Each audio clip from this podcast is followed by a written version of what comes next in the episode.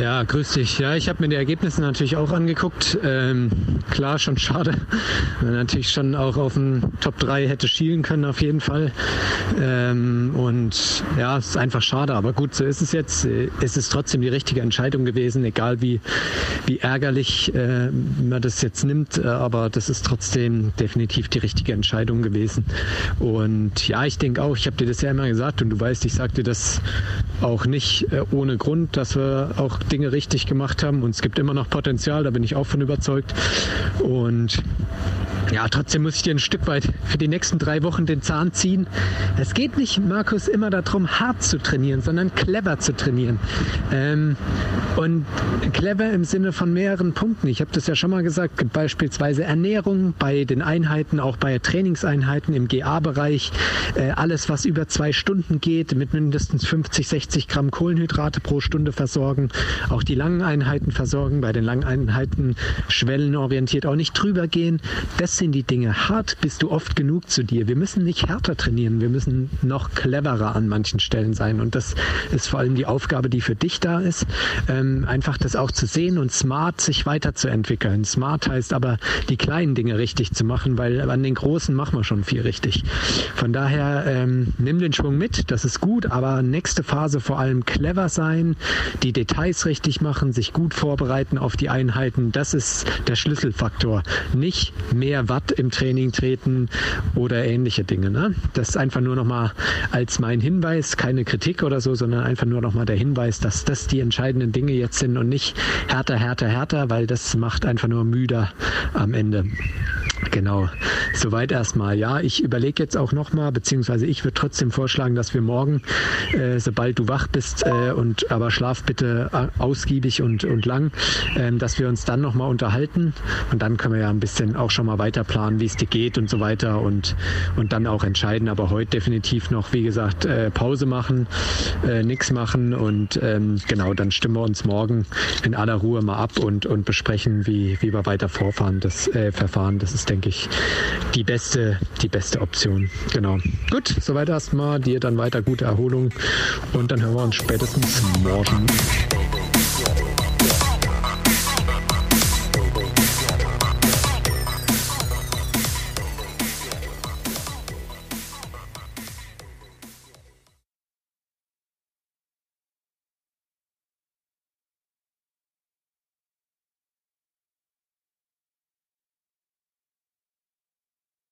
Guten Morgen aus Texas und Aloha nach Berlin. Aloha Kalle, du bist heute der Early Bird, der Frühaufsteher, weil wir haben wieder sieben Stunden Zeitversatz. Du bist zurück in Texas, weil Florida irgendwie nicht dein Sunshine State ist. Nee, also gut, kann man jetzt sehen, wie man will, aber mh, hm, schauen wir mal, Rückperspektive rückbetrachten, dann im Mai, wenn ich nach Hause komme, wie es dann alles zu betrachten ist. Ähm, aber Texas war auf alle Fälle bisher das bessere Pflaster. Und ähm, ja, deswegen habe ich mich entschieden, hier noch weiter zu trainieren im Landesinneren. Äh, jetzt die letzten drei Wochen Richtung Tulsa. Und äh, ja, bin da gestern wieder hier gut angekommen, jetzt auch wieder fit. Und jetzt kann der letzte Block losgehen. Stichwort wieder fit. Kurzes Rückblick, äh, kurzen Rückblick zum Wochenende. Du musstest leider schweren Herzens die Teilnahme am 73 Florida kurzfristig absagen. Absolut richtige Entscheidung. Gesundheit geht vor. Definitiv. Die Vorteile werden auch überwiegen, vor allem Richtung Tulsa. Ähm, Hat es trotzdem ein bisschen wehgetan zu sehen, wie die anderen racen? Also ich kann das nicht sehen. Also klar guckt man in die Ergebnisse und denkt dann, uh, was wäre gegangen oder nicht an einem guten Tag. Und die Entscheidung zu treffen, das könnte ich nie alleine. Also, weil, boah, das wird mir richtig schwer fallen, weil du musst ja sehen, ne, fliegst dorthin, nimmst eine Wohnung, bist dann dort vor Ort, ist alles erstmal gut und so. Und ja, das war halt schon interessant. Ne? Am Donnerstag bei der Vorbelastung bin ich gelaufen und beim Auslaufen ging der Puls halt schon bei fünf Minuten Tempo überhaupt nicht mehr runter. Und ähm, ja, dann dachte ich so, naja, vielleicht ist die Luftfeuchtigkeit oder die Wärme. Dann meinte Daniel, oh, naja, der Puls ist ganz schön hoch. War die Reise so stressig oder so? Und ich so, naja, es ging eigentlich, aber Naja, und nächsten Tag, dann bin ich halt, konnte ich die ganze Nacht von Donnerstag zu Freitag nicht schlafen, ähm, hatte da Magenprobleme und dann wusste ich Freitag früh eigentlich schon, was mir blüht. Leider. Und ähm, ja. Rennabsage, ja, und dann haderst du halt zwei Tage mit dir, weil du halt da bist. Äh, also Samstag, Sonntag, bis das Rennen ist, aber wenn es dann vorbei ist, ähm, ist dann eigentlich gut. Und danach habe ich halt, da ich auch erst wieder richtig so äh, fit wurde, Richtung Sonntag, Montag, habe ich halt schon gemerkt, okay, das hätte halt null Sinn gemacht. Also, und dann halt ein Rennen irgendwie tot zu starten, macht halt auch echt keinen Spaß. Definitiv. Ich sag mal, man, man ist ja immer geneigt zu starten. Eigentlich, das liegt ja im Blut drinne. Man will ja unbedingt. Das ist ja das, worum es geht. Aber äh, umso besser, wenn du da Menschen um dich rum hast, die dir dann sagen, pass mal auf, das bringt nichts. Weil wenn du da äh, ausgelaugt und unfit reingehst, dann wirst du auch keinen Spaß haben. Und den Spaß hatten diesmal andere, geht in Ordnung. Also Andy Dreiz hat eine schöne Show abgeliefert. Ich habe es am Ticker verfolgt, sah geil aus. Wurde am Ende leider noch abgefangen von den schnellen Füßen vom Bart Arnaud und von Matt Hansen. Aber ich sag mal so, äh, man rechnet ja, ja trotzdem irgendwie ein bisschen hoch. Ne? Wenn ich den Rennverlauf von deinem 73 Texas auf den Verlauf auf Florida, naja, man rechnet ja ja so ein bisschen hin und her. Du wärst schon gut dabei gewesen. Mega schade. Es wäre vielleicht sogar das Podium in Reichweite gewesen. Aber äh, da muss man jetzt einen Haken machen. Wie gehst du damit um? Wie, wie, wie hakt man das ab? Ja, also das war nur bis äh, Montag, also sagen wir mal, bis Montag war das präsent. Und ähm, ja, dann war jetzt nochmal so von außen oder auch ähm, Daniel oder auch andere Leute haben halt gesagt, okay, wenn du das Rennen gemacht hättest, hättest du ja auch so erstmal körperlich einzusitzen gehabt. Und ähm, dass das dann vielleicht in Richtung Tulsa gar nicht so schlecht ist, das nicht gemacht zu haben, wenn man jetzt halt wieder ins Training einsteigen könnte, was halt sonst schwierig geworden wäre.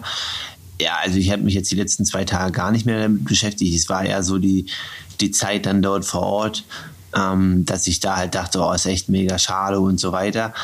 Aber auf der anderen Seite ist es so, ich gehe halt so mit, in, mit einer guten, mit einem guten Gefühl aus Texas in die Vorbereitung jetzt für einen Ironman und auch in das Ironman-Rennen. Und wenn man aber mit Krankheit ist, war höchstwahrscheinlich, dass es ein Fail gibt oder halt ein DNF. Also es gibt ja auch viele, die sagen, ja, dann gehst du halt an den Start und probierst es aus. Aber ich finde halt irgendwie im Ironman, da ist, oder Halb Ironman, da ist nicht viel mit ausprobieren. Also entweder bist du fit oder nicht. Und ähm, dann hast du halt ein Tief. Und deswegen sehe ich gerade eher so die positiven Sachen, weil ja, dort wäre entweder ein schlechtes Rennen am Sonntag rausgekommen oder ein DNF mit der Erkältung oder Magen-Darm, was das jetzt auch immer war. Ähm, und dementsprechend bin ich jetzt, ich bin eigentlich eher froh darüber, weil vor fünf oder sechs Jahren hätte ich allein definitiv eine andere Entscheidung getroffen. Alright. Ich muss sagen, das ist die Stärke der Champions, wenn man eine kleine Niederlage in den Vorteil umdreht in seinem Kopf. Das ist, das hast du ganz fantastisch gesagt und das ist ja tatsächlich so. Ja, wärst du im Wettkampf gewesen, wärst du jetzt mega breit und könntest noch nicht wieder gut trainieren.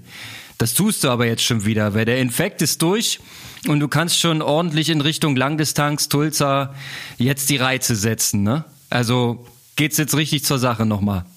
Genau, also heute ist der erste Belastungstag und jetzt kommen drei anspruchsvolle, gute Langdistanzwochen mit viel lang und langsam, so wie man das als Langdistanzler macht. Mm, wir haben deinen Trainer gehört im Einspieler und äh, der sagt, pass mal auf, Kalle, jetzt ist es wichtig, dass wir clever trainieren. Ja, also nicht noch härter, härter, härter, sondern in den richtigen Bereichen, in den richtigen Momenten aufpassen, dass du nicht zu müde wirst. Äh, das ist jetzt natürlich ein schmaler Grad. Ne? Man will ja das Optimum trainieren. Man will ja so viel Load, wie es geht, äh, in den Körper bringen.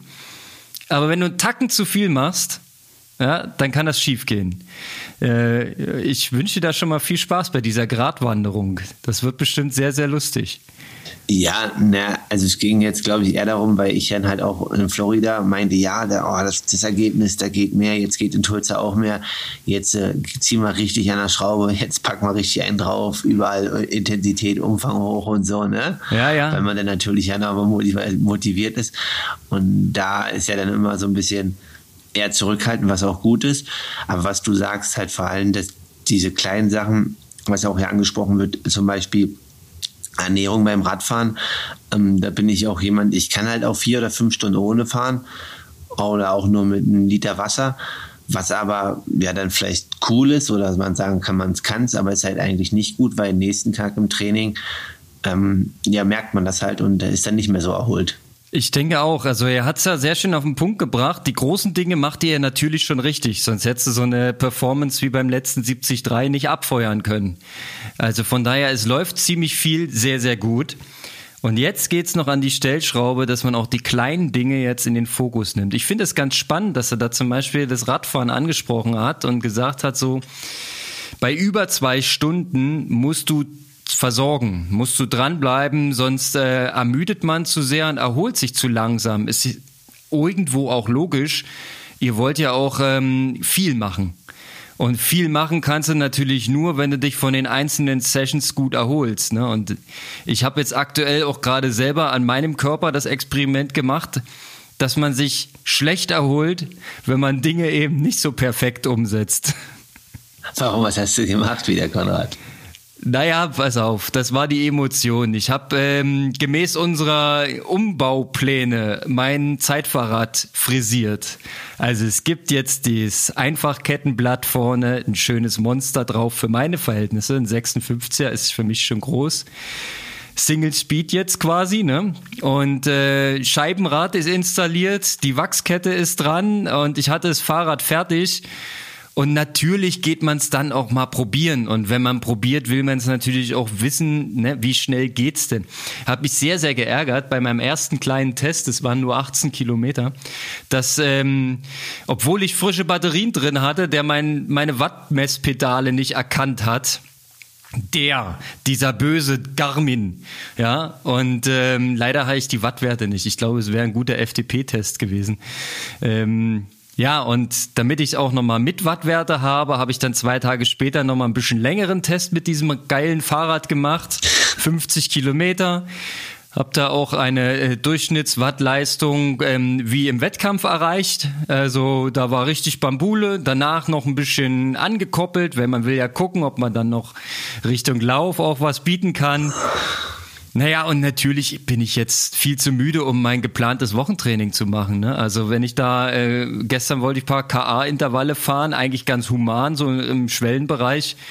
Ja, das tat alles so sehr weh, dass ich das gar nicht richtig machen konnte. Und ich glaube, darum geht's, ne? dass du äh, am Ende so diszipliniert dein Training umsetzt, dass du auch entsprechend die, die richtigen Inhalte zum richtigen Zeitpunkt dann umsetzen kannst. Ja, genau. Also im Prinzip das quasi, wenn die Intensität oder also Intensität oder auch die Dauer halt zu lang ist, dass dann halt einfach die Müdigkeit die nächsten zwei, drei Tage ist und du dann nicht irgendwann hm, schon noch erholst, aber vielleicht dann in der Nacht nicht mehr zu 100 Prozent, sondern nur noch irgendwie zu 80 und da dann halt einfach die nächsten Tage drunter leiden. Das, das, und das ist halt eigentlich so ein bisschen das, so der Punkt. Das wird ja wie so ein, so ein Kreislauf, ne? Wenn du einmal ein paar Prozente zu wenig erholst, dann bist du schon angeschlagen und dann in der, in der übernächsten Einheit fällt es ja dann eigentlich erst richtig auf. Ja, genau. Also das ist halt zum Beispiel, ja, wir erinnern uns ja eigentlich noch, ne, also an die Tour de France, das war dann vielleicht immer sichtbar, aber ähm, nicht, ich meine nicht die letzte 2020, sondern 2019, also das ist mir damals schon aufgefallen, bei Bora Hans Groh, wo Emanuel Buchmann halt Vierter war und dann war ja eigentlich das, das ZDF, war ja eigentlich immer quasi, er kommt durchs Ziel in den Bergetappen und die waren ja eigentlich 20 oder 30 Sekunden äh, später bei ihm am, am Hörer und haben da quasi Interviews gesammelt. Und da kam aber immer erstmal mitten im Interview irgendwie jemand von Bora, der ihm dann so eine Gummibärchen reicht, so, ne? Mhm. Direkt im Ziel. Also so. Und das ist halt eigentlich eine, also das ist halt in der ersten Minute, nachdem er über die Etappe fährt. Und das ist halt ja im Prinzip genau das Gleiche, bloß natürlich auf einem viel höheren Niveau, weil es ja kein Training ist, sondern Wettkampf. Aber einfach diese Verpflegung und, ähm, ja, dieser Punkt, dass du quasi immer zuführst und halt dadurch auch eine schnelle Regeneration ermöglicht. Ja, ich glaube, das sind so Dinge, wenn dein Trainer sagt, ähm, du machst die großen Dinge richtig, jetzt müsst ihr die kleinen machen. Das ist, glaube ich, der, der eklatante Unterschied zum Age-Grouper. Äh, meiner einer müsste erstmal die großen Dinge äh, auf die Kette kriegen, bevor er sich um die Kleinigkeiten kümmert, weißt du? Nee, warum, welches, welches, warum? welches Wachspulver jetzt auf die Kette kommt, ist, glaube ich, eher nachrangig, ja, aber dafür das richtige Training machen erstmal. Ja gut, das stimmt. Aber das Wachspulver, das kann, das ist auch, äh, ja, wie du sagst, das ist nicht so wichtig. Erstmal ordentlich durchziehen im Training.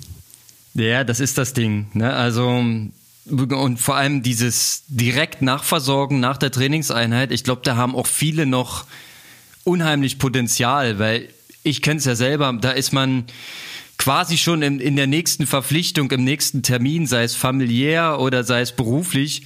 Manchmal habe ich nach dem Training einfach auch null Zeit, mich direkt zu versorgen. Und da ist natürlich dann, ja, also wenn das entscheidend ist, dann ist es ein Punkt, wo ich da definitiv noch Luft nach oben habe. Ja, also das gilt halt für alle, aber das ist halt auch wieder so, was du sagst, ähm, ist halt ja auch ein Zeitaspekt, ne? Also sowas muss ja auch gut vor- und nachbereitet sein. Und wenn du sagst, du hast irgendwie deine Mittagspause, 45 Minuten und willst halt 40 Minuten laufen, dann ja, ist halt irgendwie dann immer schwierig, alles hinzubekommen. 40 Minuten laufen, 10 Minuten essen und noch 10 Minuten dehnen, aber wenn du nur 40, 45 hast, dann irgendwo, ja, gibt es dann ein Zeitproblem dann, ne? Irgendwo machst du dann den Abstrich und dann entweder bei der Dehnung oder bei der sofortigen Ernährung. Aber ich werde jetzt vielleicht da auch nochmal angereizt jetzt von unserem Gespräch mal einen Fokus drauf legen. Wenn ich jetzt meinetwegen beim Radfahren schon einen Kohlenhydratmix dabei habe und das gegen Ende der Session schon mal ordentlich zu mir nehme, Wer, würde es Sinn machen, dass man das quasi schon die Nachversorgung in den letzten zehn Minuten eigentlich kann man doch schon machen, oder? Ja, definitiv. Also auch schon währenddessen. Also man muss jetzt natürlich aufpassen. Also es gibt eine ganz lustige Anekdote. Es gibt äh, einen bekannten Profi-Triathleten, der hat vor vier, fünf Jahren mal äh, versucht, sein Gewicht zu reduzieren. Der kommt auch aus dem äh, brandenburgischen Raum und hat sich so eine sogenannte Bauarbeiter-App runtergeladen. Oh. Und, und die Bauarbeiter-App äh, hat quasi erstmal jeden Tag so 6.000, 7.000 Kilokalorien angezeigt plus dann noch die Trainingseinheiten hinzugefügt. So dass dann in der App halt stand 13.000 bis 14.000 Kalorien am Tag. Was aber auch als Leistungssportler zu viel ist. Und das hat er dann versucht so umzusetzen über sieben, sechs, sieben Wochen. Und hat dann aber nicht abgenommen, sondern eher zugenommen. Aber was ich eigentlich sagen wollte ist, also um das zu schaffen, der hat halt dann auf dem Rad alle 10 oder 15 Minuten irgendwas gegessen selbst bei einer 45 Kilometer locker Recovery-Einfahrt, Ausfahrt. Und das geht dann in die falsche Richtung. Also klar, was du sagst, definitiv sich verpflegen und auch was zu sich nehmen. Und auch wenn es dann zum Beispiel nur Flüssigkeit erstmal ist, wie Wasser oder so, bei kürzeren Ausfahrten. Aber klar, gegen Ende zu oder auch schon währenddessen äh, bist du natürlich dann besser erholt, wenn du absteigst. Sorry. Jetzt muss ich nochmal nachfragen. Der Protagonist hat versucht, 13.000 Kilokalorien am Tag zu essen, um abzunehmen? Ja. Er hat, er hat das nicht kalkuliert, er hat nur nach der App gearbeitet, er hat nicht nach den Zahlen geschaut. Aber also, ja. finde den Fehler. okay, also ich glaube, so viel kann man selbst äh, als Profi-Triathlet kaum umsetzen am Tag. Das ist schon, schon hammerharte Ansage er muss es auch erstmal reinkriegen, das ist auch erst gut. Ja, eben, eben, eben. Und dass das nicht nur im Magen rumliegt, sondern dass es auch komplett äh, mal aufgenommen wird, das sehe ich auch noch nicht so. Das ist ja auch so eine Kunst für sich, ne? Selbst wenn du jetzt versorgst und äh, ähm, dich ernährst unterwegs in den Sessions, äh, ich glaube vor allem, je intensiver die Trainingseinheiten sind, desto schlechter kann ja im Prinzip dein Magen-Darm-Trakt das auch aufnehmen. Ne? Und manchmal hat man so das Gefühl, wenn man jetzt meinetwegen einen, einen Riegel oder einen Gel noch äh, reingeschoben hat, dass es einfach nur im Körper rumliegt, aber gar nicht so richtig ankommt. Also das ist auch eine Sache, das, das, das trainierst du auch richtig, ne? So die Ernährung im Wettkampf oder im harten Training? Ja, definitiv. Also ähm, das, also das dauert dann viel Vorbereitung, aber klar, dann mit Gels und so weiter, das halt auch wirklich genau umzusetzen, sehr wettkampfnah und praxisnah ich sag mal, jetzt in Richtung Ironman wird schwierig, ja. Also ich werde jetzt kein, keine 180 mit dem Marathon machen, aber bei 70,3 ist es schon, dass wir dann quasi ja so Radbelastung haben von zwei, zweieinhalb Stunden dann und dann noch mit 10, 12 Koppellauf. Und da ist dann die Ernährung schon so, wie sie auch im Wettkampf sein sollte auf dem Fahrrad. Wie ist denn das jetzt ähm, in Richtung dieser Langstrecke? Ich meine, wenn du jetzt noch ein paar Tests machst, so im Training, noch ein bisschen ähm, Gel futtern oder irgendwas, hast du genug dabei gehabt, als du vor reichlich acht Wochen äh, Richtung USA aufgebrochen bist? Oder kriegst du dort was gekauft, das, was du verträgst, das, was du kennst? Kriegst du den Nachschub oder wie muss ich mir das vorstellen?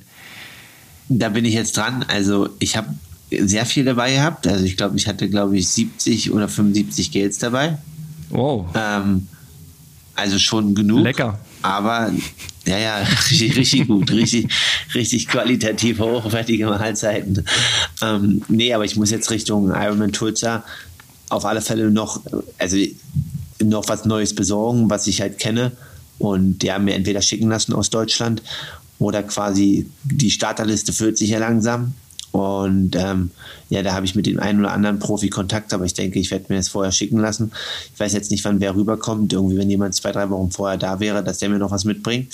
Aber nee, ich denke, ich gehe eher die sichere Variante und bin gerade in der Orga, mir da noch was zukommen zu lassen. So wie du sagst, dass ich da auch was Gewohntes am Start habe. Ja, es gibt ja nicht wenige, die sagen, dass das eigentlich das Allerwichtigste ist auf der Langstrecke, ne? dass du deine kontinuierliche Energieversorgung also im Prinzip so viel reinstopfen, wie du am Ende auch aufnehmen kannst. Aber auf keinen Fall zu wenig, aber auch auf keinen Fall zu viel. Ne? Also das stelle ich mir unheimlich kompliziert vor.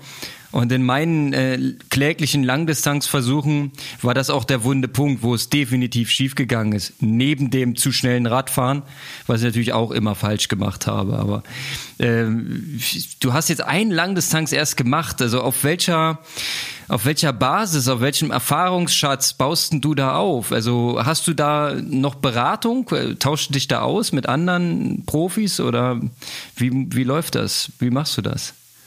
Ne, ich, also ich weiß ja, dass es quasi einfach nur länger ist und ähm, dann halt einfach mehr aufnehmen. Und die Sachen, die ich das letzte Mal nicht ganz so gut gemacht habe, möchte ich definitiv diesmal besser machen. Und was war das genau? Die Ernährung also die war dann am Ende, also das hat schon noch irgendwie gut geklappt, ja. ja? Aber das war eigentlich vielleicht, hm, ja, weiß ich nicht. Also wir hatten halt eine Menge an Kohlenhydraten oder auch an Ernährung ausgerechnet, an Flüssigkeit und auch Riegeln, weil man ja so lange unterwegs ist. Und die drei Riegel habe ich halt nur leicht befestigt auf meinem Fahrrad. Und dann ging es bei Kilometer drei durch so eine Bodenwelle und da waren sie weg. Ja, wunderbar. So. ja. Und dann hatte ich halt noch eine Gelflasche, ne? Ja. Und die war eigentlich so ein bisschen, ja, ein bisschen mehr als 70,3, aber nicht viel mehr. Weil der Rest sollte halt eigentlich über diese Riegel, naja, und dann hieß es halt, okay, jede Verpflegungsstation ähm, mitnehmen, aber da gab es dann quasi immer nur so halbe äh, Riegel, aber so Corny-Riegel. Mm, schwierig, so, ja. Also, ja, ist halt nicht so hohe Energiedichte, ne? Ja, und vor allem noch zu viel äh, nebenbei, was dann da noch im Trakt rumliegt, ne? Also so Ballaststoffe brauchen wir ja, ja denn nicht unbedingt. Äh, eigentlich nur Zucker.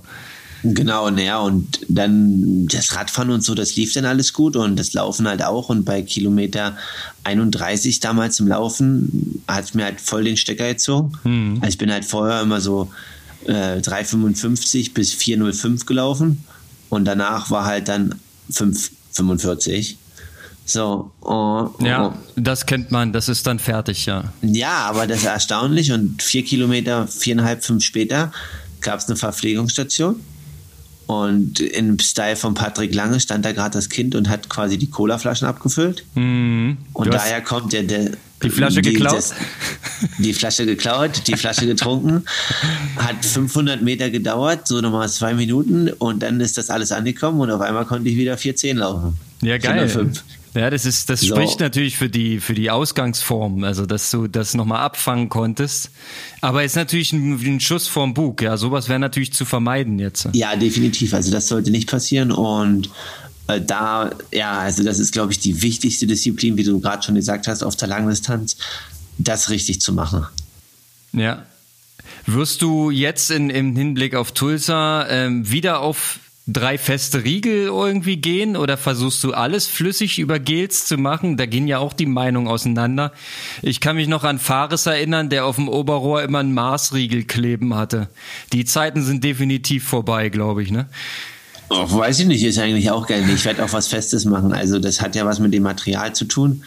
Ähm, damals konnte ich das alles nicht so gut befestigen auf dem Fahrrad und so. Aber mittlerweile mhm. denke ich, ist, da bin ich ja da besser aufgestellt, dass man da auch gut was transportieren kann. Also klein, wie so ein kleiner Essenswagen. Ähm, Hast du ja? so eine Box, wo du was reinkriegst da? Ja, ja, habe ich. Ja, okay. Also schon direkt hinterm Lenkrad, äh, hier hinterm Vorbau so fest integriert oder wie ist das da an da? Ich habe es nicht ganz im Kopf, wie dein Rad da aussieht. Nee, du kannst da, da hast so eine Box und da kannst du schön was reinlegen und so. Ja, okay. Ich habe da nur aus, aus Gummi so zwei so eine Wände, wo ich da was, da könnte ich auch was zwischenklemmen, das stimmt. Also es müsste gehen.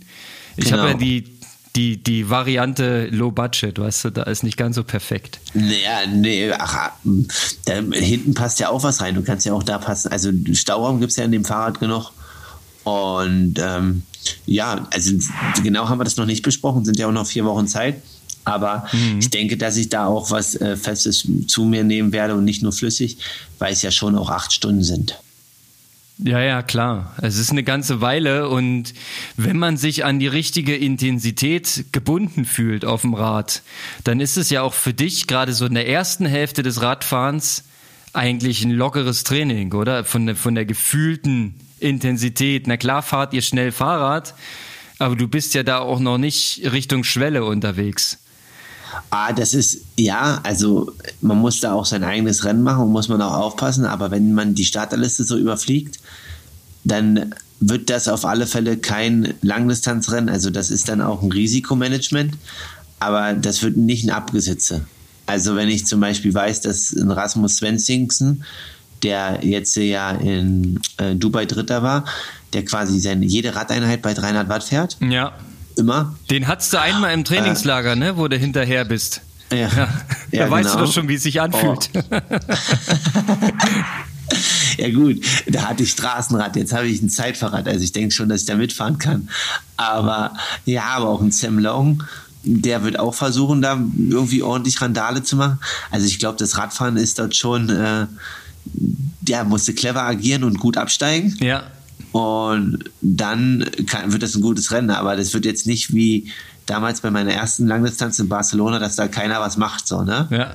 Also, ja, und dann sind ja auch noch ein paar andere Deutsche da, also Patrick Lange sollte zum Beispiel kommen. Ähm, ja, Nils Frommold, Marc Dösen, Andi Dreiz, also ja, es wird auf alle Fälle sehr, sehr interessant und ich denke, die 180 Kilometer vergehen dann im Rennen schneller, als man denkt. Das denke ich auch. Ähm, ja, krass. Äh, ich habe noch so viele Fragen in, in Bezug auf die Langdistanz, ja, wie du das jetzt angehst. Du hast gesagt, ihr macht jetzt erstmal einen drei Wochen Block im Prinzip. Kann ich mir das dann so vorstellen, dass dann am Ende nur eine Woche oder zehn Tage getapert wird für die Langdistanz? Ja, genau. Oder genau wieder zehn Tage. Okay, ich habe noch so so Oldschool ähm, in, Information, sagen wir mal so, äh, dass, dass das Tapering bei der Langdistanz eigentlich länger sein sollte. So, da, da gab es mal so von Mark Ellen so, eine, so, ein, so ein paar Hinweise. Der hat irgendwie fünf Wochen vor dem Wettkampf die längste Radausfahrt gehabt und vier Wochen vor dem Wettkampf die längst, den längsten Lauf. Und so hat sich das so langsam dann, dann wurden die Radausfahrten, die langen, immer kürzer. Und ach, ich glaube, das ist auch so, hat sich wahrscheinlich alles schon wieder so ein bisschen überholt, ne? Ihr seid da naja, auf einem anderen Ansatz. Naja, die Sache ist halt, also das kann ja auch ein guter Ansatz sein, aber also ich habe ja jetzt, es sind jetzt noch vier Wochen, aber irgendwann muss ich auch mal lange Läufe machen und dann auch mal lange Radfahrten. Und das habe ich ja alles noch nicht so richtig in Beinen. Natürlich Kontinuität und viel. Ja. Aber es ist ja jetzt noch nicht, dass ich schon irgendwie 330er oder 430er dieses Jahr weg habe. Also irgendwann muss man es ja auch machen. Und ähm, ja, damals mit Barcelona hat das eigentlich auch sehr gut geklappt. Da hatte ich auch nur drei Wochen spezifische Langdistanzvorbereitung. Mhm. Und ich sag aber, was so, also was ja das Ziel ist und äh, wir hoffen ja, dass das alles klappt. Aber das ist halt echt tricky ähm, von der Vorbereitung. Also ich habe mal geguckt, St. George und Hawaii, wenn Hawaii stattfinden sollte. das liegt halt drei Wochen auseinander, ne? Ja. Das ja. ist halt echt, das ist halt ein richtig schmaler Grad. Ja, ja, das ist, das ist dann echt krass. Also normalerweise kannst du es nicht seriös angehen, dann äh, beide äh, WMs. Ja, du müsstest eigentlich auf eine von beiden Distanzen mehr oder weniger den Peak setzen und die andere entweder als Vorbereitung oder als Zuckerbrot on top irgendwie planen. Ne? Also ich glaube auch, dass drei Wochen ist jetzt der eigentlich ungünstigste Zeitraum zwischen zwei solchen Peaks. Ja, du kannst halt im Endeffekt, also erstmal muss man die Quali für Hawaii noch machen, aber ja, sonst muss, also du kannst halt nur zehn Tage eigentlich zwischendurch trainieren, richtig, ne? Und ja. das reicht halt nicht aus für eine komplette Langdistanzvorbereitung. Nee, nee, du musstest quasi vorher die Langdistanz vorbereiten und eigentlich fällt dann nach einem kurzen Zwischentapern fällt dann die 73 WM so ab. Das ist ja auch ein bisschen schade, aber wer dort den richtigen Peak draufsetzt, hat dann vielleicht wiederum den Vorteil gegenüber denjenigen, die eigentlich auf Hawaii schielen. Ne? Ja, genau, aber wie willst du halt zum Beispiel, wenn du einen 30er läufst, in der Woche noch 8 mal 1000 schnell laufen, ne? Ja, ja, du schaffst das schon. Also für ja. mich ist das eine unlösbare Aufgabe. Aber Propo 30er, wann steht denn dein erster Longrun an? Wann geht's denn zur Sache? Ich glaube, ist es jetzt schon im ersten Block? Na, nicht in den ersten zwei Tagen, aber ich denke nächste Woche, ja. Also. Geil. Ja, ich das letzte Mal lang gerannt bist du eigentlich im, am 30. Oktober, ne? Ja, mit dir, Konrad, mit dir. Ich denke, du hast noch gute Erinnerungen oder merkst du noch was von damals? ich merke nicht mehr, nee. Okay. Aber ähm, das war ein schöner langer Lauf. Aber ja. wie, wie äh, planten ihr das Tempo bei diesen langen Läufen? Weil da gibt es ja auch verschiedenste Philosophien. Der, der Marathonläufer an sich, der läuft ja gar nicht mehr lang und langsam, ne? Der läuft ja eigentlich lang und zügig. Ich mache den auch als Intensitätseinheit. Also ich weiß jetzt nicht, ja. genau habe ich noch nicht gesehen, äh, wie die Planung aussieht, aber ich denke, also damals war es so, dass wir die quasi in drei Teilabschnitte geteilt haben. Ähm, ja, 10 in 4,15, 10 in 4,05 und dann 10 in 3,50 bis 3,55.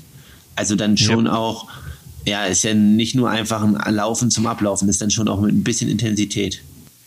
Ja, klar. Äh, erstens soll es nicht unnötig lange dauern und zweitens, wenn du zu langsam läufst, in Anführungszeichen, ne, dann bist du natürlich auch vom Be Bewegungsapparat in einer Lauftechnik, die vielleicht jetzt für dich nicht optimal ist. Ja, das geht vielleicht mal bei einem lockeren Zehner, dass du den in 4,45 machst. Aber ich würde es auch so machen, wenn ich es könnte würde ich den auch zügig laufen. Ich beobachte ja auch manche anderen Sportler hier auf Strava. Da gibt es schon wieder welche, die den sogenannten marathonspezifischen Lauf regelmäßig machen. Der kann dann auch schon mal ein bisschen länger werden und ist trotzdem zügig. Äh, ich weiß ja nicht, inwiefern du dich da informierst, hatten wir letztes Mal schon. Eher weniger, ne? Aber. Ich habe ja nur unser, also ich habe mich gestern habe ich mal in unseren Strava Club geguckt, der wächst ja. Ja, da geht's doch also. zur Sache. Also nach wie vor, ähm, um da vorne bei zu sein, musst du dich richtig strecken. Also für mich aussichtslos. Aber willst du nicht mal so eine Highlight-Woche machen? Also wo mal. Ja, ich muss mal irgendwann sowas wie Home-Trainingslager machen. Ja, dass man da einfach mal richtig reinprescht und mal eine Top 3 hinlegt. Aber da müsste ich ja wirklich 25 Stunden die Woche schaffen. Ja. Habe ich aktuell noch nicht so richtig drauf, würde ich sagen. Ja, und ja. was war das mit deiner, mit deiner Challenge, die du hier irgendwie vor dem Tag nochmal angesprochen hast? Ist das? ja, das war, pass auf, eine spontane Idee. Ich habe einen, äh, einen anderen Triathlon-Podcast gehört, der uns auch sehr bekannt ist. Und da haben die auch so ein bisschen über das Schwimmen philosophiert, ja. Und ich habe dann zurückgerechnet und festgestellt, ja krass, ich war ja wirklich eigentlich ein Dreivierteljahr nicht schwimmen. Und hätte trotzdem Bock, mal zu sehen, äh, wie könnte ich quasi ohne Schwimmtraining, ohne Wassergefühl 100 Freistil schwimmen. Und würde dann gerne mal gucken, wie könntest du 100 Freistil schwimmen, weil du warst ja die ganze Zeit im Triathlon-Training und hast fleißig deine Schwimmkilometer abgezogen. Ähm, und ich habe eigentlich nur den Memory-Effekt meines Körpers, weil der früher mal geschwommen ist. Und das ist auch schon sehr, sehr lange her, wo der mal richtig Leistungsschwimmer war. Da war ich 15 oder 16. Aber würdest du denn gar nicht, nicht würdest du gar nicht einschwimmen wollen? Also gleich einfach so 200 Meter und dann los? Oder darfst du schon einschwimmen? Also das würde ich jetzt nicht definieren wollen, aber eigentlich ohne Einschwimmen. Einfach erwärmen, ja, nicht vorher ins Wasser. Schön aufwärmen an Land, ordentlich die Schultern kreisen, alles vorbereiten. Mal ein Liegestütz zur Vorspannung und dann Kappe auf, Brille runter, fertig, los. Und zwar vom Block mit Wände, so richtig hardcore. Und dann mal gucken, was so geht. Ich glaube, das wird ein übelster Schmerz im Körper. Zumindest die letzten 25 Meter. Aber ich hätte da äh, richtig Lust drauf. ja, wir können, können gerne gucken. Also, wir wissen ja jetzt alle, Bad Lausig, äh, dass wir dort schwimmen dürfen äh, als Profis in Leipzig. Ähm, hat ja der Herr Ralf Scholz sogar erwähnt damals. Und ähm, ja, vielleicht können wir da dann im Juni mal anfragen, ob da was möglich ist, wenn wir dann nur zu zweit in der Halle sind. Weil dann ist ja auch diese Kontaktregel gegeben, die aktuell vorherrscht ja. dass das kein Problem ist. Und wenn, ja, wenn du mir ein bisschen Luft gibst nach dem Ironman, vielleicht ein, zwei Wochen, dann wäre das äh, ganz cool. Kriegst du auf jeden Fall. Und dann sollten wir eigentlich gleich am selben Tag den Tausender noch machen, wenn ich schon mal komme, weißt du? Nur für den Hinterkopf schon mal, weil den haben wir ja auch noch offen. Lange von geredet. Ja. Äh, ich habe das Training schon fast wieder ein bisschen aus den Augen verloren dafür. äh, ich habe jetzt irgendwie schon, schon wieder richtig ähm, für Triathlon trainiert und bin jetzt eigentlich schon in der sogenannten Peak-Phase, versuche schon so ein bisschen meine Laktatbildungsrate zu senken.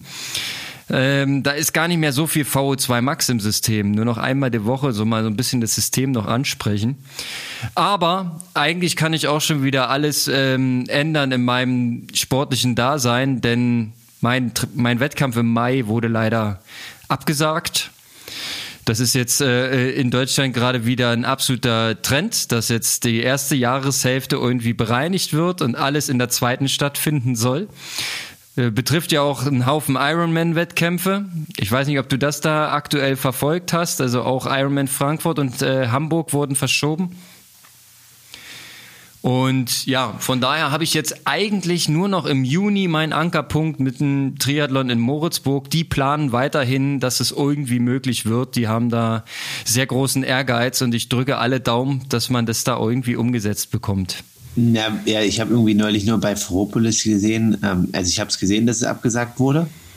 Und ja, halt mega schade, weil ich ja glaubte, äh, dass die ja schon auch irgendwie ein Konzept hatten, dass es mit Abgrenzung und so sein soll, aber genau habe ich nicht gelesen. Ich habe nur den äh, Presseartikel gelesen, der jetzt hier quasi bei uns im örtlichen Verein gepostet wurde, irgendwie Notbremsung wird zur Vollbremsung.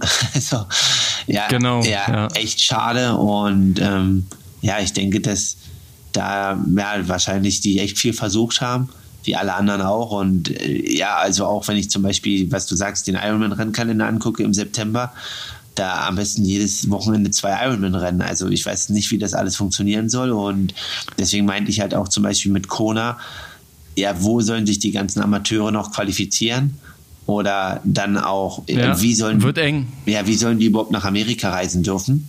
Ähm, das halt ja auch mit dieser Einreise. Ich habe gestern irgendwie gelesen, dass Amerika nochmal jetzt 80 weitere Staaten auf diese Liste gesetzt hat mit der erschwerten Einreise. Und damit ist halt jetzt auch der goldene Weg über Mexiko nicht mehr möglich. Ja, definitiv. Es wird auch gewarnt vor, äh, also Ne, wie haben sie es geschrieben? Deutsche sind halt gerade aktuell nicht erwünscht in den USA aufgrund unserer Lage. Ja, ja aber das ist. Und, äh, wir, haben aber, ja. wir haben aber gar keine schlimme Lage. Also wir müssen jetzt gleich mal wieder einen Themensprung schaffen. Aber hier in Texas haben wir ein viel höheres, äh, wie nennt man das, in, Inzidenz oder in, ins Wert ja. ähm, als in Deutschland. Also so schlimm ist es gar nicht. Okay, naja gut, es ist ja immer die Frage, wie interpretiert man das alles, ne? Und dann lass uns da nicht dran aufhängen, das ist alles nur frustrierend. Ähm, nee. Ich glaube, das Einzige, was da hilft, ist, dass wir alle einen Pix in den Arm kriegen und dann geimpft sind. Und ich glaube, damit lässt sich das am besten eingrenzen. Was übrigens in, auf der Insel Hawaii äh, schon sehr, sehr gut funktioniert. Ich habe nämlich in, im Dreamark-Podcast gehört, als sich der Frank Wechsel sehr gut informiert gehabt, dass die irgendwie schon eine Million Spritzen verimpft haben bei 1,1 Millionen Einwohner. Krass. Also die sind bald durch. Also das gilt natürlich ähm, Impfungen insgesamt, also nicht Zweitimpfung, ne, da müssen sie noch ein bisschen weitermachen, aber die werden das dann bald fertig haben, so dass äh, im Prinzip nach wie vor der Oktobertermin vom Ironman Hawaii äh, steht und wirkt auch aktuell safe. Also wenn da jetzt nicht irgendwie nochmal ein Gamechanger auftaucht, ähm, dann ist die lokale Bevölkerung geschützt und ja, selbst wenn da irgendwie unter den Athleten Probleme auftauchen, ähm, wird es kein Flächenbrand werden können, wer ja im Prinzip durch den Impfschutz vorgebeugt ist. So die Hoffnung und so auch meine Hoffnung, dass wir da im Prinzip darüber wieder in den Sport reinkommen und nicht erst immer überlegen müssen, macht das Training jetzt schon Sinn? Wird es denn stattfinden oder mache ich lieber weniger und plane auf September? Ich habe halt ähm, arbeitstechnisch in der zweiten Jahreshälfte einiges vor. Von daher wollte ich mein sportliches Highlight in der ersten Hälfte setzen. Mal gucken, ob das aufgeht. Also wir werden sehen. Ja, weil, und weil du gerade sagst mit den ganzen Rennen, ne? also jetzt kam auch wieder die E-Mail von Daytona. Also das wird auf alle Fälle im Triathlon auch eine ein zweite Jahreshälfte, muss man halt echt gucken, wie man das alles unter einen Hut kriegt, wenn man alles machen möchte. Und äh, ja, alles wird dann auch schwierig.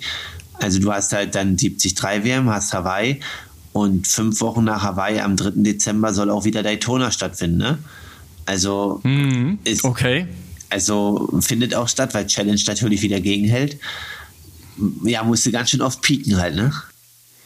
Das heißt, ähm, die 73 WM ist ja schon gebucht bei dir. Nehmen wir mal an, du holst dir den Slot für Hawaii, rein spekulativ, ja? Und dann hättest du dann das noch und dann würdest du im Ranking ja sehr viel gute Punkte bekommen und würdest im PTO-Ranking so weit nach oben gespült, dass du eine Einladung für Daytona bekommst. Das klingt doch echt nach einem fetten Plan. Weißt du eigentlich schon, was Texas für Punkte jetzt gebracht hat? Ist das irgendwie raus? Nee, also das ist, ich weiß es noch nicht, aber ich denke, es ist äh, ganz gut. Also es gibt ja diese Seite von dem Thorsten Rade Tree Rating ähm, ja, ja, ja. Und da kann man ja immer gucken, was er vor dem Rennen jetzt für eine erwartete Zielzeit hatte für Herrn Sanders. Und die war natürlich ein bisschen schneller, aber die wird er nochmal dann abgleichen jetzt. Und die war bei 3, um die 340 und Sanders hatte 342 oder 43. Und das ist ja dann die Idealzeit. Ähm, und dann wird es ja prozentual jetzt abgerechnet. Also ich denke, das Rennen wird schon ganz gut Punkte gegeben haben und wird eins der besten, ja, Scores. Also, aber das, die sind noch nicht raus und sind ja jetzt eigentlich auch erstmal nebensächlich. Also ich sag mal, wenn man ein gutes Rennen macht, dann kommt das schon. Und ja, mit Tulsa dann. Und dann muss man halt schauen, was ich als nächstes Rennen dann in Europa eventuell machen kann. Also ich hoffe, dass was stattfindet. Also ich denke zum Beispiel, auch wenn Deutschland da noch ein bisschen im Sommer im Verzug ist, Polen wird auf alle Fälle wieder durchziehen. So. Ja. mal sehen, ja. ja. Da hört man jetzt aktuell auch nicht so, dass es sehr gut läuft, aber mal sehen. Ja, aber die machen ja auch mal für drei Wochen einfach Vollgas und dann machen sie wieder alles zu. So, also deswegen. Ja, ist auch eine Strategie. Ja. so, und ähm, nein, also da muss man mal schauen. Und glücklicherweise, ich habe ja jetzt kann ein Jahr immer nach Amerika reisen, aber ich würde jetzt nicht unbedingt gerne für jeden 73 hier rüberfliegen. Nee, und dauerhafter Wohnen ist ja nun auch keine Alternative. Hatten wir ja auch schon mal. Nee, definitiv nicht. Alright. Ich bin gerade genau. hier bei der Tri-Rating-Seite. So richtig checken tue ich es nicht, was er da alles so rechnet. Da sind so manche Zeiten farblich unterlegt hier bei dem 73. Also, was du bist, also du musst halt gucken, ne? Ähm, also du musst den alten Post angucken, das ist Prediction und Seedings ist dann quasi das Endresultat. Und wenn die Zeit grün ist, dann ist die Zeit schneller, als die er erwartet hatte. Ja. Und wenn die, wenn die rot ist, dann ist die langsamer. Okay. Und, ne, und ein Sanders ist am Ende langsamer gewesen, drei Minuten, als das errechnete. Und an die drei zwar auch 40 Sekunden langsamer. Ich war zum Beispiel 9 Minuten 40 schneller, als er mir zugetraut hat. Wow, stimmt, hier. Ja, ja, ja, jetzt check ich es. 9,44 warst du schneller, als er dachte. Ja, gut. Cool. Und was bedeutet das? Na, da, da, daraus gibt es dann ein kryptisches Punktesystem. Das, na, das, das, ähm, das ist egal, wie viel schneller du bist oder langsamer, aber ähm, von der Idealzeit von Sanders, die 340, das waren eigentlich die 100 Punkte. So, und die wird jetzt aber nochmal angegleicht, dass jetzt, glaube ich, so die 100 Punkte bei 341, 342 liegen. Ja. Und davon werden jetzt die Punkte äh, dann prozentual runtergerechnet. Aber mit nur vier Minuten Rückstand ist es relativ hoch. Also ich weiß zum Beispiel, dass ich in Bahrain mal 61 Punkte bekommen hatte. Und da hatte ich damals einen Rückstand auf Christian Blumenfeld von elf Minuten oder sowas. Ja. Und bei einem so 3 Stunden 34 Rennen, ne? Also da war auch das Rennen sogar noch kürzer. Genau. Und ähm, ja, 3,27 oder so war er und ich war 3,38 oder sowas. Ja, ähm, klar, okay, also ist die Ausgangszeit ja auch schon kürzer. Das heißt, die elf Minuten fallen ja noch, noch schwerer ins Gewicht, als wenn das Rennen noch länger ist, ne? Weil der macht das prozentual irgendwie, ne? Genau, ja, und also jemand, der, also ich kenne einen Mathematiker, der hat mal gefragt nach der Formel, das hatten wir ja auch schon mal, aber die gibt's nicht, ja. nicht verraten. Nee. ähm, nee. Aber ja, also, also einfach, wenn die Abstände nicht so hoch sind, dann ist es halt immer gut. Und ja, da bin ich mal gespannt. Wichtig ist jetzt einfach noch die anderen Rennen gut zu machen. Aber es ist halt jetzt auch wichtiger, immer hoch, hochpunktige Rennen einzubringen, weil, was wir ja schon besprochen haben, früher waren es vier Rennen, jetzt sind es nur noch drei.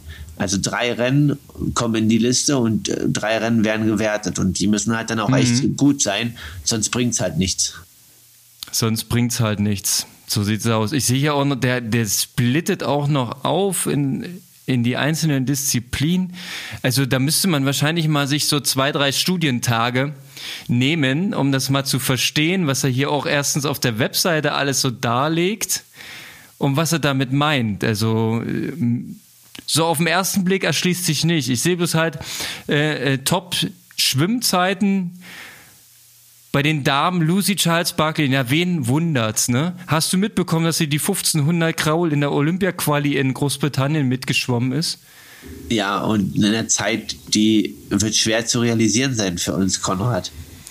Der Zug ist abgefahren. Das ist äh, äh eine 1646 auf der Langbahn ohne so einen Superanzug. Also das sind ähm, zwei wesentliche Unterschiede zu meiner Bestzeit. Die waren nämlich mit Superanzug und Kurzbahn. Und selbst da war ich noch 50 Sekunden entfernt von ihrer Zeit jetzt. Das ist eine 107, ist das, ne? Es ist wahnsinnig schnell, äh, wenn du das auf 1500 Meter denkst. 1646 ist schon hammerharte Ansage. Wie gesagt, ich habe 1734 mal auf der Kurzbahn mit so einem Anzug, die damals noch irgendwie, du weißt schon, es gab so eine kurze Phase, äh, das war wirklich geil. Da hast du dich aus jeder Wende rausgedrückt und warst auf einmal zwei, drei Meter weiter, als du sonst warst. Und dementsprechend gut ging das alles. Alright, aber ich glaube, mit Stand heute, da kannst du mal so, also ich glaube nicht, dass ich noch unter 20 schwimmen kann. Also aktuell jedenfalls nicht ohne Training. Wo soll es herkommen? Ne? naja, also wir können ja auch eine 1500 draus machen. Eine 1500? In der Test, Ach so, nee. du meinst im Wassertest. Ach, nee, nee, nee, nee, nee. Da, da fühle mich mal nicht aufs Glatteis. Ich brauche ja noch meinen mein, ähm, motorischen Anzugsvorteil. Weil bei 1500 ist mir zu viel Ausdauer drin. Da habe ich keine Freude dran. das geht nicht, Karle, das geht nicht. Nee, nee, alles gut. Ja. Alright. Ähm, wie sieht jetzt das, die, die nächsten zwei, drei Tage aus? Wie viel Training weißt du denn du jetzt schon im Voraus? Was schickt dir der Daniel? Schickt Na, er dir täglich oder äh, nee, blöckerweise? Also er, er, hat jetzt die Woche fertig. Wir haben gestern nur ja. kurz nochmal telefoniert, wie es mir geht nach der. Also wir haben ja drei Tage wirklich komplett gar nichts gemacht. Äh, ganz neu. Auch, Verrückt. Äh, ja, Schon ewig nicht mehr drei Tage nichts gemacht, oder? Ja, aber hätte, er hätte auch zum anderen Zeitpunkt sein können, ne, wo man ein bisschen fitter ist. Aber ist gut. Und ja, dann habe ich jetzt Montag, Dienstag, Mittwoch ähm, mit jeweils so zwei, zweieinhalb Stunden was gemacht. Und ja, heute habe ich einen ganz normalen klassischen GA-Tag mit allen drei Sachen Schwimmen, Radfahren, Laufen. Und dann nochmal quasi, morgen ist dann ein bisschen Intensität beim Schwimmen dabei. Samstag ist Entlastungstag. Und ähm, dann Sonntag geht es dann los, wieder mit drei Tagen, also Sonntag, Montag, Dienstag Belastung. Und so ist jetzt äh, der Wochenrhythmus.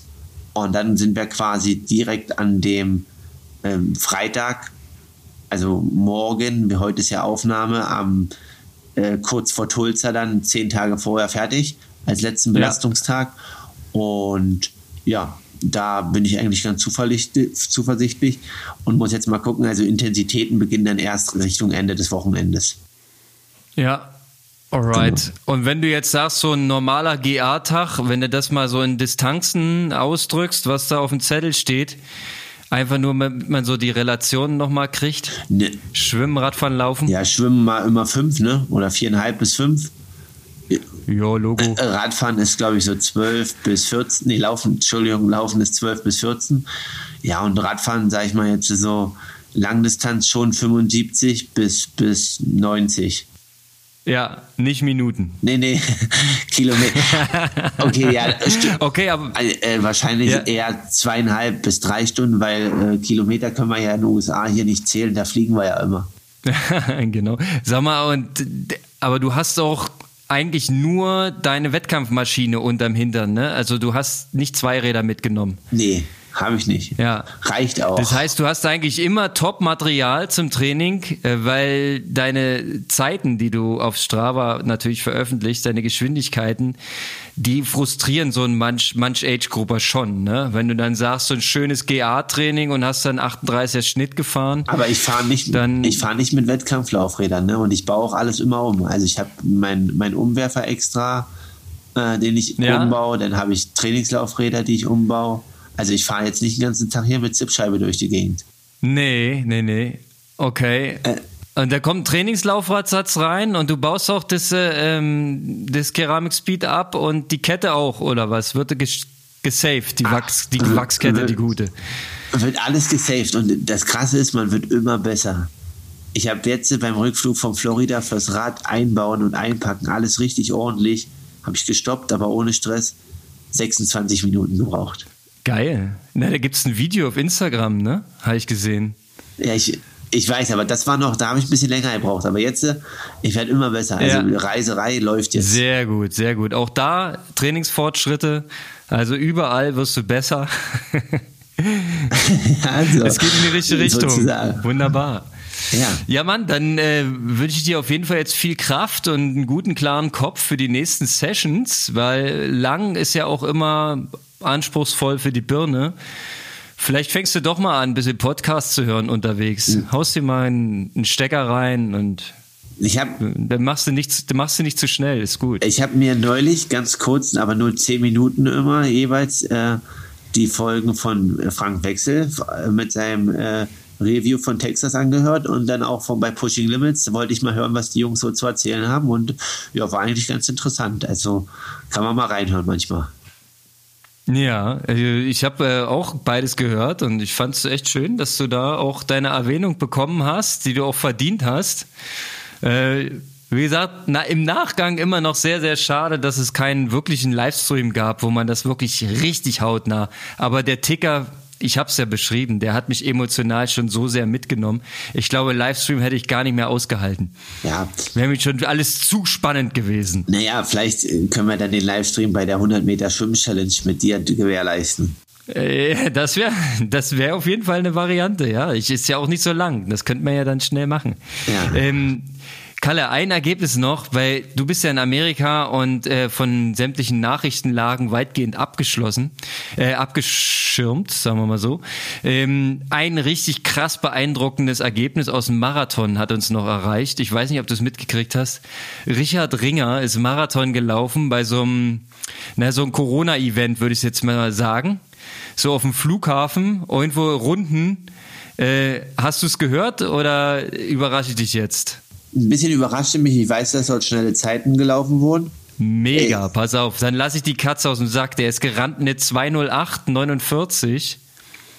Und äh, das in beeindruckender Manier, denn er ist einen, einen sauberen Negativsplit gelaufen. Eine 65,5 angelaufen und dementsprechend eine 63 flach drauf. Und die letzten 10 unter 30. Boah, krass. Also das heißt ja, Der hat mal richtig gedrückt. ja, aber das, das ist ja das Olympiaticket für ihn. Und äh, Wahrscheinlich ja. ja. es- ja, ist krass was. Also ich finde auf alle Fälle, was sich in den letzten vier, fünf Jahren auch äh, in der deutschen Laufstrecke, Langstrecke getan hat, ist echt krass. Also vor, Ja, und mal unter uns, das sind nicht nur die Schuhe. Da geht auch richtig was voran, äh, ähm, Carbon-Schuh hin oder her, ne? Mit, mit Amanal, mit, mit Richard und selbst die, die, die Show vom Simon Boch da in Dresden, äh, Weltklasse, ja. Der, Der Junge ist quasi ab Kilometer 13 ja alleine gegen den Wind gerannt auf eine zwei Kilometer Rundkurs. Völliger Wahnsinn, was der für eine Birne hat. Und der ist ja auch auf 209 angerannt vom, vom Grundtempo her. Ja, und rennt am Ende dann eine, eine 210 noch was und das aber alleine, ja. Und ist jetzt leider Vierter im Ranking und wird wahrscheinlich nicht zu Olympia können, deswegen. Ja, ist echt schade. Nee, aber weil halt ja, wenn wir uns daran erinnern, für, vor fünf, sechs Jahren waren ja dann so Steffen Justus mit 2017, 2018 waren die ja auch dann so in Top 4, Top 5 ja. im deutschen Marathon-Ranking. Also das ist jetzt vorbei, die Zeit, ne? Ja, also, es ist äh, ne, Olympia in, in Rio war ja doch das riesen Hickhack um die Marathonläufer, weil nur Arne Garbius qualifiziert war von der Normzeit her. Da wurde doch noch geklagt gegen die Normzeiten und unter Ausnahme wurden dann noch äh, Athleten mitgenommen, die eigentlich die Norm, ich glaube damals waren es 2.11.30 oder, oder 2.12 die eigentlich die Norm nicht geschafft hatten, wurden dann trotzdem mitgenommen, wenn man gesagt hat, naja, wir haben doch eh ein Team angemeldet, weil Arne ist dabei, ja, da kann man ja auch noch auffüllen. Und da, da gab es auf jeden Fall ein Problem mit den, äh, äh, mit den Normzeiten. Und jetzt ist die Sachlage die, dass wir mehrere Athleten unter der Norm haben, wenn ich es richtig verfolgt habe, fünf, vielleicht sogar sechs. Und die betteln sich jetzt, weil nur die ersten drei dürfen, ne? Ja, definitiv. Also da ist interessant, aber weil wir gerade so bei Norm und Olympia sind, können wir auch mal einen kleinen Ausblick machen. Ähm, aber äh, danach müssen wir auch mal wieder zurückschweifen, sonst wird es heute zu lang. Aus Leipziger Sicht äh, Ramon Klenz, ich weiß nicht, ob du den kennst. Noch nicht. Äh, 200 Meter, 200 Meter Schmettschwimmer. Oh. Äh, hat, ähm, ist von Sabine Kraus der Sohn. Ähm, hat, glaube ich, die Norm am Wochenende in Berlin um drei Hundertstel verpasst irgendwie oh. und hatte aber, hatte aber am Donnerstag noch ein Schädelhirntrauma mit einem Autounfall. Vier Tage später, drei Hundertstel an der Olympianorm vorbei nach so einem Unfall, schon auch ein guter, harter Mann da, ne? Und ähm, da. Oh, das ist ja eine ungünstige Vorbereitung, aber krasse Zeit, ja. Also. Voll. Wenn du dann so nah ran mit einem Unfall noch. Und ja, jetzt ist ja halt, weil du gerade sagst, so nah, ne, der DSV oder Bernd Bergern hat dann wohl auch gesagt, dass man da überlegt, da jetzt zu sagen, okay, das ist eigentlich geschafft, so, ne? Aber. Bei 300 naja, aber das ist halt das Ding von Normzeiten, ne? ja, ja. Weil 300 eine Zehntel, zwei Zehntel, ja, wo machst du da die Grenze? Ja. Ähm, wenn du eine Schwimmzeit reindroppst, hau ich auch noch eine rein, 1500 Meter. Äh, unser Herr Wellbrock ist äh, ja auch dir bekannt, nehme ich ja. mal an. Ähm, Trainingspartner, Trainingspartner. Wollte gerade sagen, ähm, haut mal eine 1436 in Berlin raus, ne? Einfach mal so, äh, das ist Weltjahresbestzeit und ich sag mal so, nicht mehr so weit weg von diesem Weltrekord von unserem äh, lieben Chinesen, ne?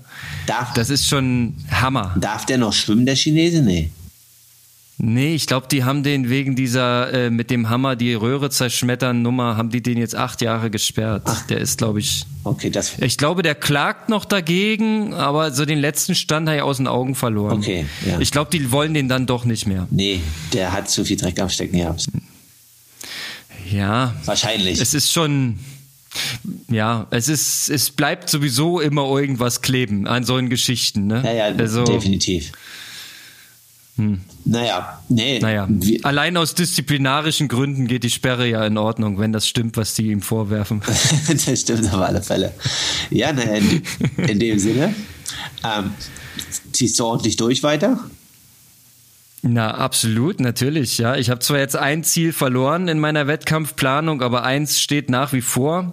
Und ich habe mir auch schon überlegt, sollte jetzt äh, auch der letzte Strick reißen, dann mache ich halt alleine irgendwo einen Mittelstreckentriathlon. Dann bin ich jetzt auch äh, so weit, dass ich hier so Do-it-yourself-Kram mitmache und steck mir heute eine Strecke ab und fahr Radl, gehe danach laufen. Ob ich Duathlon oder Triathlon mache, überlege ich mir bis dahin noch. Ja, also ich kenne jetzt jemanden, der will sich am, am Freitag, also jetzt morgen, heute ist ja Donnerstag, wo wir die Aufnahme machen, für die 73 WM äh, qualifizieren mit einem Do-it-yourself Halb Ironman. Also und ähm, geht das? Ja, es geht. Also es ist echt, echt? ja, ist krass irgendwie. Es ist ja mega. Also so eine so eine Sonderleistung in Eigenregie. Du hast ja vorhin den Svensingsen da angesprochen. Der hat ja letztes Jahr auch mal eine Langstrecke für sich gemacht in unter acht. Ne? Ja, unter acht dort bei sich, ja. Ja, einfach mal, weil es ging. Ja, weil, weil er Bock hatte. weil er in Form war und nicht wusste, wohin damit. ja, hat er halt mal im schönsten Wald rausgelassen. So sieht's aus. Na, da wünsche ich dir die gleiche Form wie die, äh, die der Svensingsen da letztes Jahr hatte. Und du kannst es aber im Rahmen eines offiziellen Wettkampfs abfeuern, äh, wo es auch um was geht. Das ist das Ziel. Und bis dahin kannst du noch fleißig trainieren. Ja, in, de so. dem Sinne, Konrad, wir hören uns. Du machst jetzt mal los mit Training und dann äh, Aloha nach Berlin. Aloha nach Texas. Ich hoffe, du hattest eine, eine wunderschöne erste Stunde des Tages und jetzt kann es losgehen. Danke nochmal fürs frühe Aufstehen. Ja, läuft, alles klar. Bis dann. Aloha.